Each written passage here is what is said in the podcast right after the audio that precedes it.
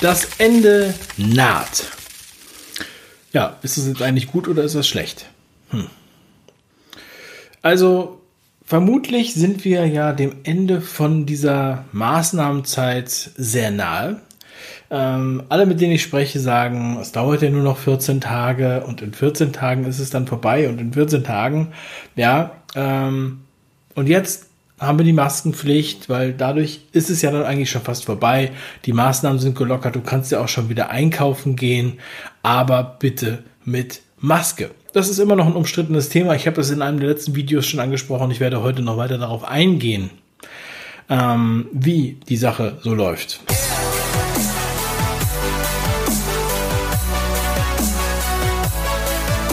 Aber ganz kurz vorab, erstmal vielen lieben Dank für alle, die bei Telegram sind. Vielen lieben Dank für die 1238 Nachrichten, die ich bekommen habe. Und ähm, ich weiß es wirklich sehr zu schätzen, euer Feedback, und ich freue mich extrem. Aber ich habe einen Fehler gemacht. Ja, es ist wahr. In einer der letzten Folgen äh, habe ich nämlich gesagt, man dürfe beim Autofahren keine Maske tragen. Und ich wurde zweimal darauf hingewiesen in den Kommentaren, es ist zum Teil doch so. Also, das Problem ist, ich konnte es nicht besser wissen. Ich habe mich an eine Radiosendung gehalten, die ich gehört habe und ich dachte, es wäre logisch, aber selbst Juristen sind sich da nicht einig. In Bundesländern äh, kann es anders sein. Wenn du privat fährst, wenn du beruflich fährst, ist es unterschiedlich. Also bitte, verlasst euch nicht darauf, was ich gesagt habe. Beim Autofahren im Zweifel auch eine Maske tragen, auch wenn ihr allein im Auto sitzt. Am besten immer, am besten immer eine Maske tragen, wenn ihr allein auf dem Fahrrad seid, wenn ihr joggen geht und so weiter. Ähm, ja, wenn ihr im Zweifel wissen wollt, wie es bei euch ist, fragt euren Anwalt, fragt die Polizisten. Okay? Gut, dann habe ich den Disclaimer erstmal gebracht. Aber ich bin nicht der Einzige, der Fehler gemacht hat. Ich habe hier einen, äh, einen Artikel oder mehrere Artikel gefunden und hier die Überschrift. Fehler in der Statistik, weil Ärzte am Fax festhalten. Das fand ich sehr witzig, ja, weil die am Fax festhalten, gab es einen Fehler und zwar ein angeblich neunjähriges Mädchen war verstorben. Es stellte sich aber später raus, dass da wohl äh, ein falsches Datum in, eingetragen wurde in diesem Faxformular oder es war nach dem Fax nicht mehr richtig zu erkennen. Auf jeden Fall stand da statt ähm, 1911 19, 2011 2011 als Geburtsjahr und äh, somit war das Mädchen nicht neun Jahre alt, sondern eine alte Dame im Alter von 109 Jahren. Und ja, mein herzliches Beileid an die Angehörigen und äh, das war leider kein Einzelfall. Es gab zumindest schon mal einen bestätigten Fall, wo jemand, ein 87-Jähriger, äh, für 27 Jahre gehalten wurde, weil das falsch eingetragen wurde. Statt 1931 wurde 1991 als Geburtsjahr eingetragen und schwuppdiwupp war er da 60 Jahre jünger geworden. Ähm, aber wir wissen ja, der Altersdurchschnitt der ähm, äh, Verstorbenen ist ungefähr bei 80 Jahren in Deutschland. Das war allerdings auch in der Schweiz. Ja, ähm, aber es kann ja mal passieren. Ich hoffe, dass da nicht so viele andere Fälle in diese Richtung gehen, dass nicht, dass da die Zahlen verfälscht sind. Wir haben jetzt den Maskenzwang in ganz Deutschland, in allen Bundesländern mittlerweile, zumindest beim Einkaufen und den öffentlichen Verkehrsmitteln. Fernverkehr ist noch ausgeschlossen und wir dürfen einfach so auch mit dem Schal vor dem Mund ähm, als Maske rausgehen sozusagen oder äh, in die Geschäfte reingehen. Vielleicht ändert sich das noch. Und wir erinnern uns an Jens Spahn, unseren Gesundheitsminister, der ja am 14. April noch nicht mal wusste, wie man so eine Maske aufsetzt. Mittlerweile weiß er das natürlich. Und äh, trotzdem hat mein Grafiker hier noch so eine kleine Anleitung gemacht für den Herrn Spahn, denn wir wollen ja, dass ihm es auch gut geht. Und deshalb so bitte die Maske aufsetzen über die Ohren und die farbige Seite nach außen und vor allem diese Einwegmasken nicht zu lange benutzen, am besten nach einer halben Stunde wegschmeißen oder wie Merkel letztens sagte, dann in den Backofen und bügeln und äh, waschen noch, was auch immer sie da noch vorgeschlagen hat. Sehr interessant. Ja, das Thema Masken ist nach wie vor umstritten. Ich habe hier einen Artikel gefunden von Bernhard Albrecht. Das war ähm, ein Meinungsartikel von ihm aus dem aus dem Stern oder beziehungsweise auf stern.de. Die Maskenpflicht könnte zum Fiasko werden, warum jetzt eine Aufklärungskampagne nötig ist. Und das fand ich einen sehr amüsanten Artikel, den wollte ich euch gerne mal ähm, vorlesen oder Auszüge daraus. Endlich ist sie da, die bundesweite Maskenpflicht. Lange haben sich Politiker und Behörden, allen voran das Robert Koch Institut, dagegen gesträubt, anzuerkennen, dass sogar einfachste Stoffmasken uns schützen können. Natürlich nur, wenn jeder sie trägt. Und nur, wenn man es richtig macht. Doch die Maskenpflicht beginnt nun ja sehr holprig. Wir müssen aufpassen, dass es keine Bruchlandung wird. Ja, das ist ähm, völlig korrekt von dem Bernhard Albrecht. Stoffmasken können uns alle schützen, wenn wir sie alle benutzen. Ja, und ähm, das widerspricht so ein bisschen dem, was jetzt ich auch in einem der letzten Videos gesagt habe, wo der Weltärztepräsident Montgomery die Pflicht für lächerlich hält. Ja, das äh, wirkt erstmal so, als wäre es ein Widerspruch. Aber der Herr Bernhard Albrecht vom Stern, der fährt folgendermaßen fort. Von der komplexen Maskenwissenschaft versteht Montgomery wenig. Maskenwissenschaft habe ich extra eingerahmt, weil das ein wichtiges Wort ist, was viele vielleicht noch gar nicht kannten. Nun muss man wissen, Montgomery ist zwar Radiologe und Berufs Berufspolitiker, aber von der komplexen Maskenwissenschaft, für die es nur wenige Experten gibt, versteht er wenig. Er sollte einfach aufhören mit dem Unfug. Es ist gefährlich, gerade jetzt dort Zweifel zu sehen, wo mühsam über Monate ein Kompromiss erzielt wurde. Ja, er hat ein Heer von Wissenschaftlern gegen sich, die die Studienlage gesichtet und lange diskutiert haben. Die Studienlage. Zum Beispiel das Robert Koch Institut, die Nationale Akademie der Wissenschaften, Leopoldina oder in den USA die Seuchenschutzbehörde CDC.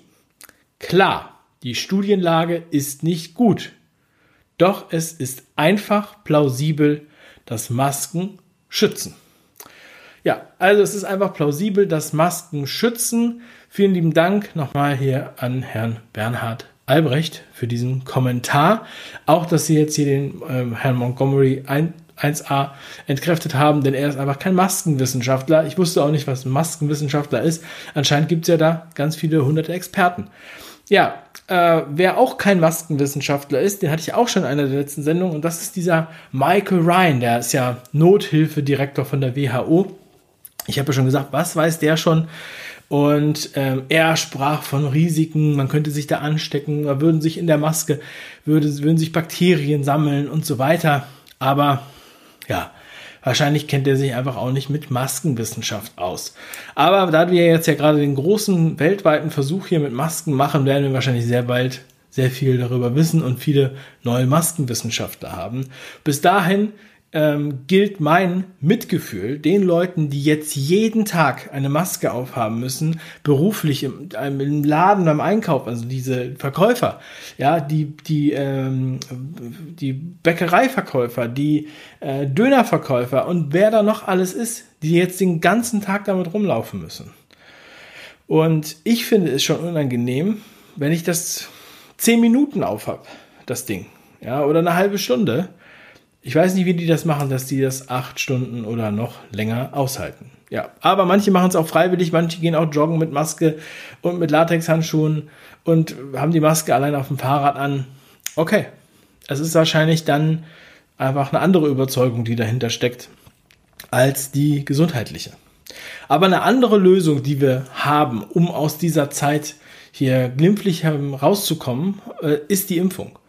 Das haben wir schon angesprochen beim, äh, bei dem äh, Film über Bill Gates, ja, weil wir sehr viel über Impfung gesprochen haben. Bill Gates will ja sieben Milliarden Menschen impfen.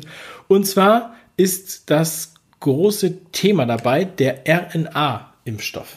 Ich habe hier einen Fokus Online-Artikel. Nebenwirkungen sind wohl überschaubar. RNA-Methode ist die schnellste, der schnellste Weg zum Impfstoff, doch Risiken bleiben. Ja, man kennt sich natürlich nicht so, nicht so gut aus. Ja, und wir dachten ja immer, Impfstoffe brauchen ihre Zeit, brauchen fünf Jahre oder sowas.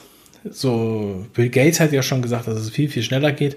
Anderthalb Jahre. Andere sprechen jetzt davon, dass wir nur noch wenige Monate brauchen im September. Ähm, könnte der Impfstoff schon da sein. Ja, und der Fokus schreibt aber in diesem Artikel, der natürlich hier verlinkt ist, wie alle anderen Quellen auch in der Beschreibung und auch bei Telegram, die ganze Welt sucht derzeit nach einem Impfstoff gegen die neuartigen Erreger. Besonders vielversprechen, äh, besonders viel versprechen sich Forscher von RNA-Impfstoffen. Zugelassen ist bisher jedoch kein einziger RNA-Impfstoff, denn dafür muss ein Balanceakt gelingen, wie Experten erklären. Ja, diese Markierungen sind von mir, das fettgedruckte und das kursive und unterstrichene. Ansonsten könnt ihr es in den Quellen nachlesen. Ja, finde ich jetzt interessant, dass das wirklich so eine Grätsche ist. Und nach wie vor bin ich einfach der Meinung, dass wir hier abwägen sollten, dass wirklich äh, ja, Besonnenheit herrscht und man hier nichts überstürzen sollte. Denn ich habe mir natürlich auch die Mühe gemacht und mal so ein bisschen weiter geschaut, äh, bei Wikipedia, das hat ja letztens bei Gavi schon so gut funktioniert. Ähm, mal sehen, was, was Wikipedia so über den RNA-Impfstoff sagt. Ein sehr medizinischer Beitrag, nicht so einfach zu lesen, aber ich habe eine Stelle gefunden, das war am 1. Mai um 21.08 Uhr. Ich weiß nicht, vielleicht wurde der mittlerweile auch verändert. Aber ich habe natürlich alles in der Wayback Machine gesichert, denn dort steht, ein Problem bei der Entwicklung der RNA-Impfstoffe ist, dass die RNA über die Aktivierung der angeborenen äh, Immunantwort eine übermäßige Immunreaktion auslösen kann. Und das fand ich jetzt auch nochmal interessant in dem Zusammenhang, vor allem wenn man da bisher noch keinen zugelassenen Impfstoff hat und das sozusagen jetzt also eigentlich als Premiere macht. Ja. Und ähm, ja, kann ja jeder selbst entscheiden, was er da für ein Gefühl dabei hat. Ich habe ja gesagt, ähm, ich bin ja dafür, dass das jeder freiwillig entscheiden darf, ob er das möchte oder nicht. Ja, und die andere große Lösung, die wir haben neben der Impfung, ist immer wieder die App. Und da sind viele digitale Lösungen angeboten. Wir haben einmal die Datenspende-App, die es schon gibt vom RKI. Und äh, die neue App, die äh, zentral oder dezentral Daten speichern soll, die, mit der wir uns dann äh, sozusagen auf Abstand halten können oder sofort äh, Infizierte erkennen über die App und über Bluetooth und jetzt auch noch die digitale Immunitätsakte oder Immunitätsausweis. Und ich habe hier gelesen in der Süddeutschen, dass jetzt äh, bei der App, ähm, das war jetzt am 29. April, hieß es, ähm, ja, die App soll jetzt dann doch dezentral laufen. Das heißt, die Daten bleiben auf dem Handy. Und ganz freiwillig haben Spahn und Braun den Weg nicht gewählt. Nach einem Aufschrei von Fachleuten wurde es für sie einfach zu riskant. Mit einem geheimniskrämerischen Ansatz, dezentrale Datenbank, intransparente Programmierung, das Vertrauen der Bevölkerung zu verspielen, bevor die Telekom und SAP überhaupt eine entsprechende App programmiert haben ja, das ähm, finde ich auch. Das geht nicht. Das sollte man auf jeden Fall nicht machen. Und wir haben ja auch oft, ja, hören ja auch viele gute Beispiele. Das Wall Street Journal hat übrigens auch ein sehr gutes, ähm, sehr guten Artikel darüber gemacht, den ich auch nochmal verlinke, ähm, wo halt verschiedene Systeme verglichen werden. Ähm, die Singapur wird ja auch oft genannt als gutes Beispiel. Und auch Australien führt nun eine freiwillige Corona-App ein und das Vorbild war Singapur. In Australien machen sie es allerdings so, dass sie da eine ja, zentrale App haben, wo zentral die Daten gespeichert werden und die Daten werden nach 21 Tagen gelöscht von den Telefonen. Also zentral ist es da immer noch da. In Singapur hat man, wie gesagt, diese diese ähm, zentrale Lösung. Und obwohl Singapur, dieser Stadtstaat, eine hohe Affinität zu Digitalisierung hat und sehr ähm, staatstreue Bürger, wurde diese App dort überhaupt nicht angenommen, freiwillig. Nur ein Sechstel der Menschen, also ungefähr 16, 17 Prozent, haben diese App tatsächlich in Anspruch genommen interessant, wie, wie da so die Annahme ist. Und in dem gleichen Artikel zu dem, ja, von der Süddeutschen, über den ich eben schon gesprochen habe, heikle Experimente auf dem Smartphone, ähm, geht es halt auch noch um den Teil der, ähm, des Immunitätsausweises. Und da steht, hier muss der Staat nicht nur den Seuchen mit dem Datenschutz ins Gleichgewicht bringen, sondern auch mit dem Gerechtigkeitsgefühl. Denn so eine App wird Menschen vom gesellschaftlichen Leben ausschließen. Ja, also finde ich auch nochmal einen interessanten Ansatz, ähm, wohin da die Reise geht. Das klingt wirklich fast wie Science Fiction und ähm, das, was da vorbereitet wird, ist wirklich auch sehr ernst und sehr spannend. Aber Jens Spahn sagt in diesem anderen süddeutschen Artikel, ähm, sollte man zur Erkenntnis kommen, dass Menschen nach einer Erkrankung immun seien, würde ein Immunitätsdokument an vielerlei Stellen die Dinge erleichtern. Es sei eine Chance, dass Bürger unbeschwerter bestimmten Tätigkeiten nachgehen könnten.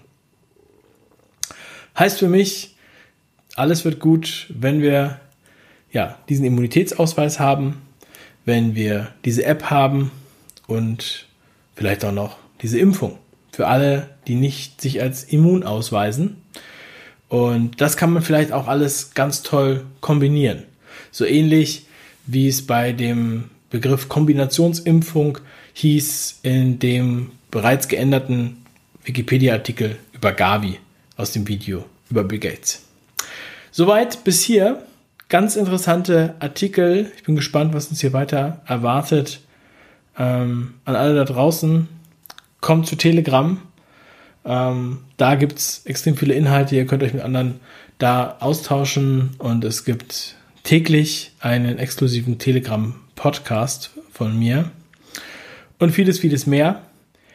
Und das nächste Video ist bereits in Arbeit. Wir werden hier auf dem Kanal ähm, ja, bald wieder ein neues Interview veröffentlichen. Vielen Dank, dass ihr dabei seid. Macht was draus und bleibt stark. Euer Dave.